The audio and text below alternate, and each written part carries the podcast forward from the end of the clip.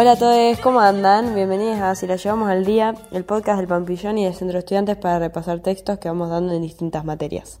Yo soy Marti y hoy vamos a repasar la materia de PCA de primer año. Y en este episodio vamos a ver el texto de Sirley, El misterio de la conciencia, que es una crítica a las teorías computacionales de la unidad número 3, teniendo en cuenta la guía de lectura hecha por la cátedra.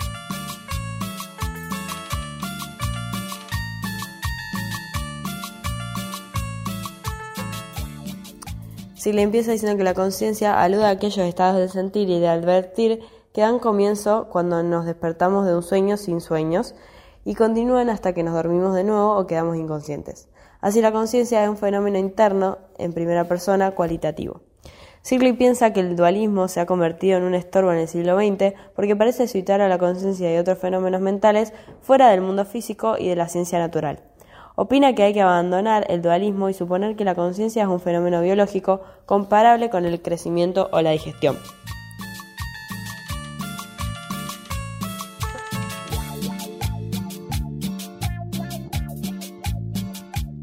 La causación sin acontecimiento se refiere a que las relaciones causales se deben dar entre acontecimientos discretos secuencialmente ordenados en el tiempo. Ejemplo, la explicación causal de que la masa ejerza presión sobre la alfombra se aplica por la fuerza de gravedad, pero la gravedad no es un acontecimiento. Hay un sentir cualitativo en cada, en cada estado consciente. Ese estado se llama cualía. Todos los fenómenos conscientes son experiencias cualitativas subjetivas. No hay dos fenómenos separados entre consciente y cualía, hay una conciencia que consiste en fenómenos cualitativos. El experimento de habitación china llevó los pasos de un programa para responder preguntas en una lengua que no comprendemos.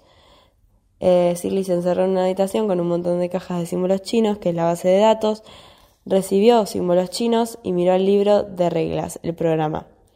Ejecutar operaciones en los símbolos de acuerdo con esas reglas llevó a cabo los pasos del programa y devuelve los manojos de símbolos, que son las respuestas a la pregunta, a los que están fuera de la habitación. Yo soy el computador, dice Sirley, que está realizando un programa de respuestas en chino. Sin embargo, no entiendo chino. Si yo no entiendo chino por el hecho de ejecutar un programa de computador para entender chino, entonces tampoco entiende chino ningún otro computador digital que opere sobre esas bases. En conclusión, los programas son sintácticos. Las mentes tienen una semántica.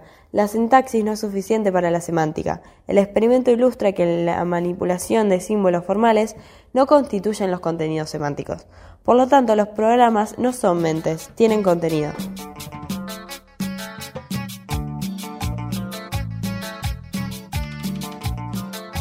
La experiencia de la habitación china refuta la premisa de la inteligencia artificial fuerte, de que el programa realizado por sí mismo posee una mente. La refutación nos recuerda que el programa está definido en términos puramente sintácticos y que la sintaxis por sí misma no basta para garantizar la presencia del contenido mental semántico. Una de las limitaciones del modelo eh, computacional de la mente es que es antibiológica.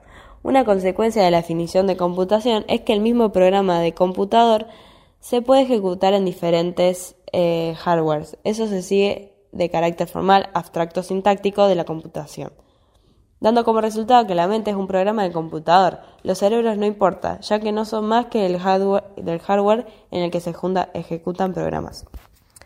La teoría computacional de la mente está comprometida con la hipótesis de que la relación del cerebro con la conciencia no es para nada una relación causal, sino que la conciencia consiste en programas en el cerebro.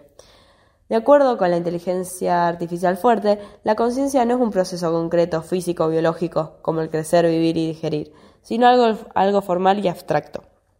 Se trataría de un tipo abstracto de cosa, cuya identidad es independiente de cualquier corporeización física particular.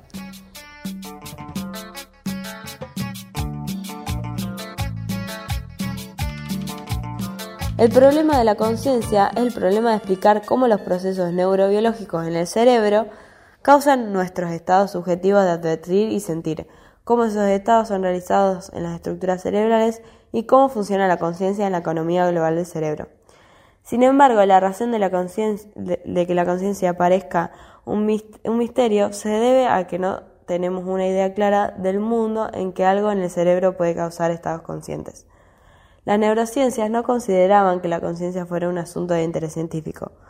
Por otra parte, la filosofía trata de negar la existencia de la conciencia en el sentido de estados subjetivos cualitativos internos de advertir y sentir. Tratan de probar que hay disposiciones de conducta, conductismo, varios tipos de relaciones causales, funcionalismo, o de estados de programas en un sistema computacional, inteligencia artificial fuerte. Según Sirley, la esencia de la conciencia consiste en procesos mentales internos cualitativos y subjetivos. El materialismo evolucionó como una manera de rechazar el dualismo, de negar que haya rasgos mentales y metafísicamente distintos del mundo material. Sirley rechaza el dualismo y el materialismo. Los materialistas niegan que la conciencia es una parte real del mundo y eligen a la conducta, que son estados funcionales del sistema, programas de computador, etc., por sobre la conciencia. Sirley determina que la conciencia tiene una ontología subjetiva de primera persona y por eso no es susceptible de reducción a nada que tenga una ontología objetiva o de tercera persona. Esto quiere decir que los cerebros biológicos tienen una notable capacidad para producir experiencias, y esas experiencias existen solo cuando son sentidas por algún agente humano o animal. No se puede reducir esas experiencias subjetivas de primera persona a fenómenos de tercera persona, ni se pueden reducir disparos neuronales o, sensaciones a sensaciones ni sensaciones a disparos neuronales, porque dejaríamos de lado la subjetividad o la objetividad. En un sentido, se puede reducir la conciencia a procesos cerebrales. Todos nuestros estados conscientes son explicados claramente por los procesos cerebrales. Es posible proceder a una reducción causal de la conciencia a procesos cerebrales. Pero no es posible la reducción eliminativa que proponen los materialistas en donde la conciencia no existiría. Eso fue todo por el capítulo de hoy, espero que les haya ayudado y nos vemos en el próximo. Adiós.